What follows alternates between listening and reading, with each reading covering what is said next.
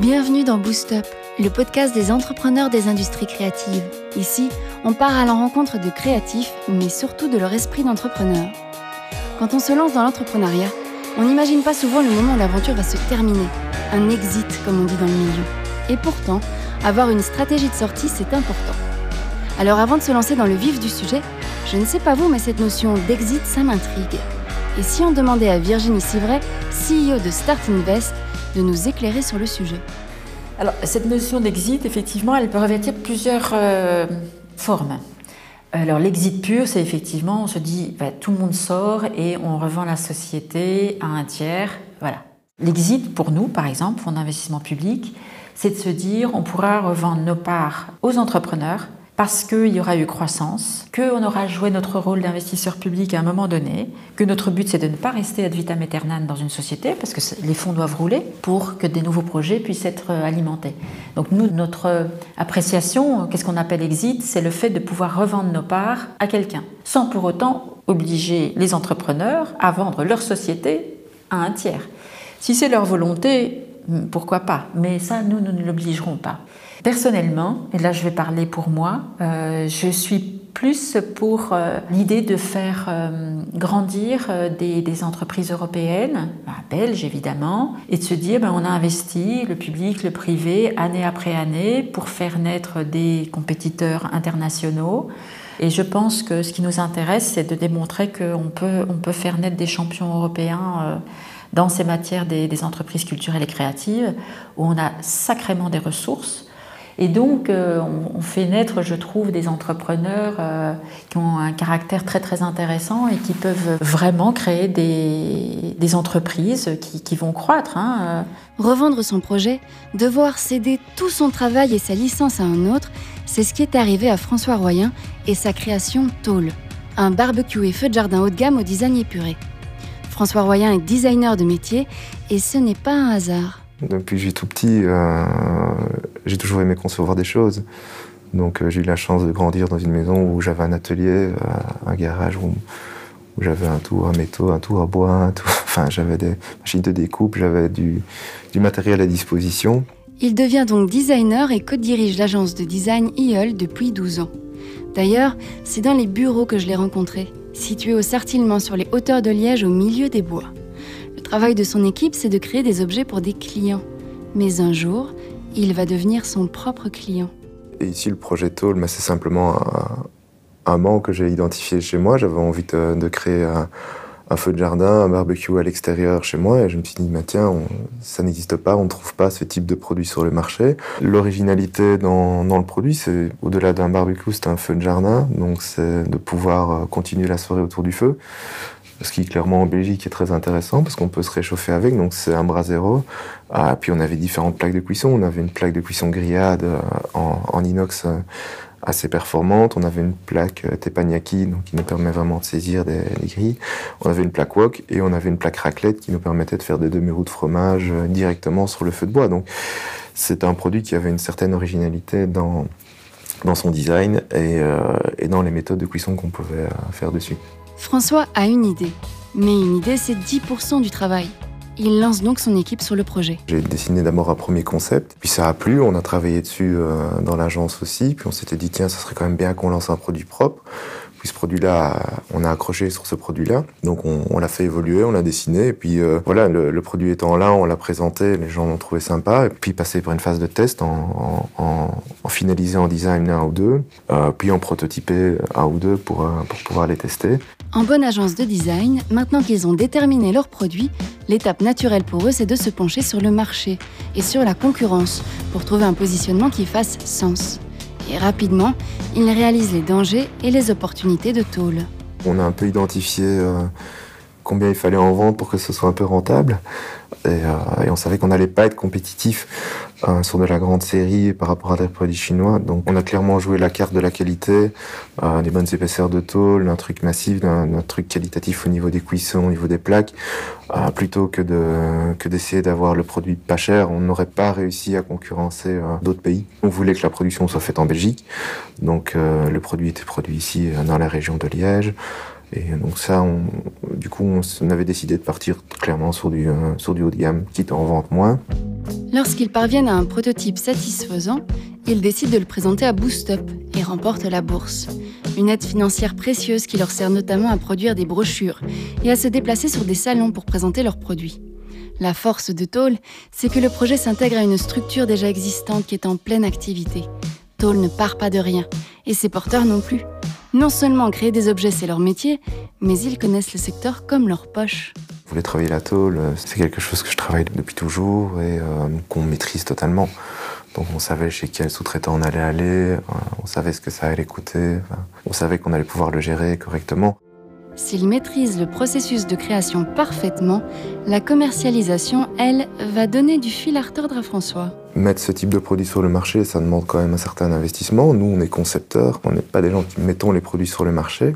Donc c'était aussi quelque chose qu'on qu'on suit pour nos clients, mais que nous, en interne, on ne faisait pas.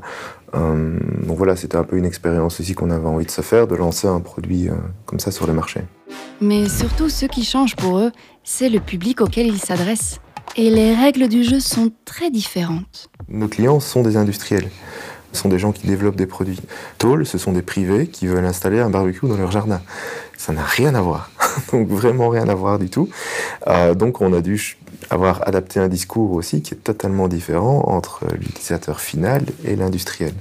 On n'a pas une idée très claire de la cible non plus. Quand on touche le grand public, on peut se dire oui, je vais toucher euh, un homme entre 25 et 45 ans. Dans les chiffres, on peut s'amuser à, mettre des choses comme ça, mais dans la vraie vie, ce ne sera pas toujours comme ça. Euh, là, on a dû aller trouver d'abord aussi des revendeurs, donc les, magasins, donc s'adresser à des magasins, voir quels étaient leurs besoins, quelles étaient leurs marges.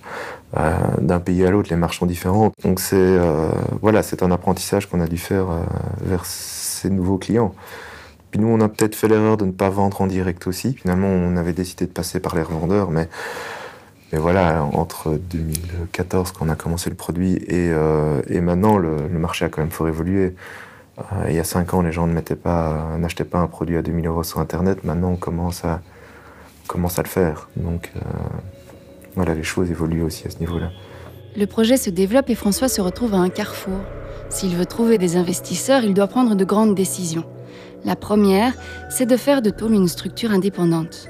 Ça devenait plus clair au niveau comptabilité aussi, parce qu'on devait gérer du stock, on devait gérer de la vente, on devait gérer des fournisseurs. C'était pas la même gestion qu'une gestion d'une société qui fait du service. Même notre comptabilité était devenue analytique en séparant les deux. On séparait Toll de euh, Diol, puis de façon juridique aussi.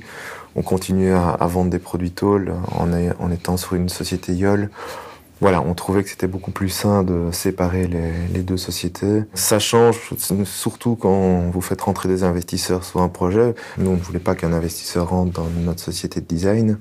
On voulait qu'un investisseur rentre dans Toll. Il faut vraiment scinder les deux projets pour être sûr que, que l'argent qu'on apporte soit vraiment dédié au projet euh, qui sera porté par cet argent, tout simplement. Et sa stratégie fonctionne Un investisseur les approche. On a une personne qui est venue nous trouver spontanément. Donc il a investi dans la société, on a créé la, structure, il s'est occupé lui après de tout ce qu'on ne voulait pas s'occuper, finalement la vente, les commerciaux, etc. Mais le projet est chronophage et finalement bien loin de leur travail de designer. Quand l'investisseur décide de se retirer au bout d'un an ne se sentant plus à sa place, François et son équipe sont confrontés à un terrible choix.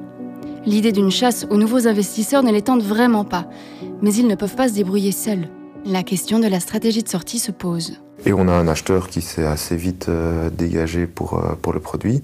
Cette société a racheté tous les, les trois et la propriété intègre du produit, le site internet, l'image de marque, le nom. Voilà, on a revendu un package global. Finalement, on avait fait un produit global avec un réseau euh, commercial. en plus de ce qu'on a l'habitude de faire, on a, on a tout revendu à une société qui continue à le commercialiser. Et donc, François fait son exit. Mais faire un exit, c'est un peu comme abandonner un projet personnel dans lequel on s'est beaucoup investi, non? Comment François a-t-il vécu cette sortie?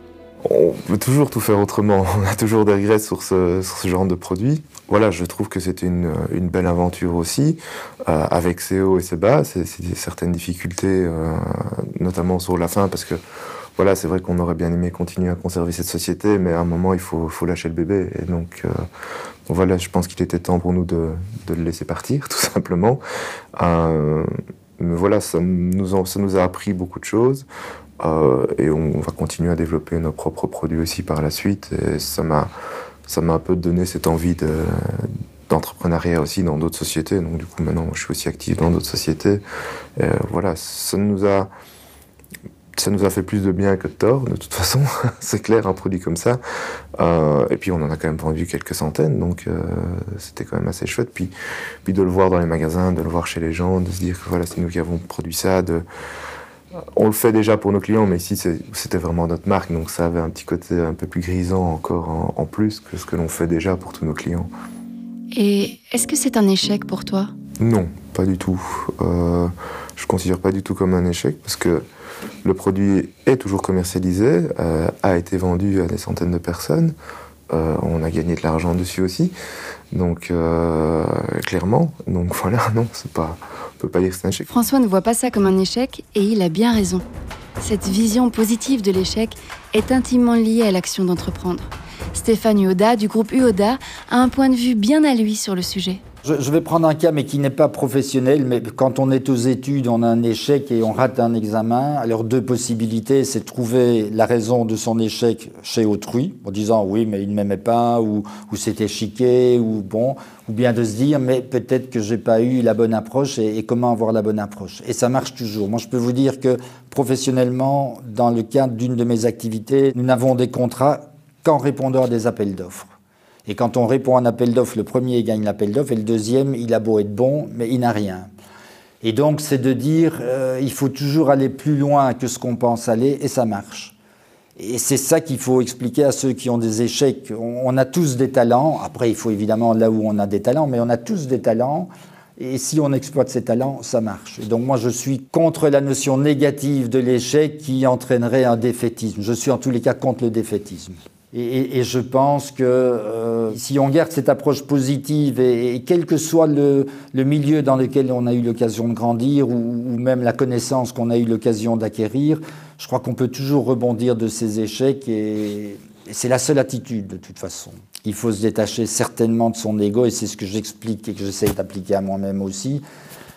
Celui qui pense qu'il ne sait rien faire de plus, comme on dit je ne pourrais rien faire de plus, et il faut me prendre comme ça, il n'ira jamais plus loin que ce qu'il peut aller. C'est un peu ça. On a tous la possibilité d'aller plus loin que, que ce qu'on pense. Mais après, c'est du travail, euh, un peu de la réflexion et, des valeurs aussi, avoir des valeurs.